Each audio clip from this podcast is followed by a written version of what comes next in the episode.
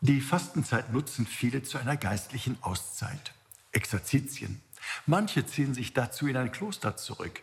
Manche versuchen eine abgespeckte Version in den Alltag zu integrieren. Egal ob Kloster oder Alltag, diese Auszeit soll dazu dienen, sich ganz bewusst Zeit zu nehmen, um mit Gott auf das eigene Leben zu blicken. Auch ich habe schon häufig Exerzitien gemacht. Nicht nur in der Fastenzeit, auch vor dem Empfang einer jeden Weihe gehörten sie in meinem Leben dazu. Und wenn neue Aufgaben vor mir stehen oder tiefgreifende Lebensentscheidungen oder einfach die Frage, weiter so? Das bringe ich dann im Gebet vor Gott. Zu Exerzitien gehört auch der ungeschönte Blick auf das bisherige. Wo steht mein Leben mit Gottes Willen im Einklang und wo nicht? Was muss geändert werden? Dieser ungeschönte Blick kann sehr unangenehm sein.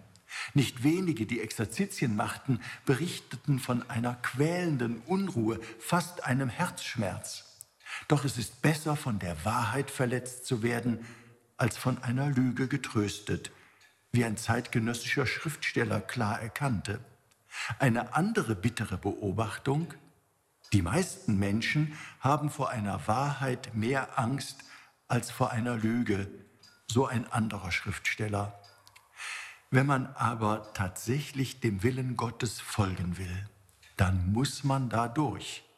Nicht stehen bleiben beim vordergründig reizvollen und wünschenswerten.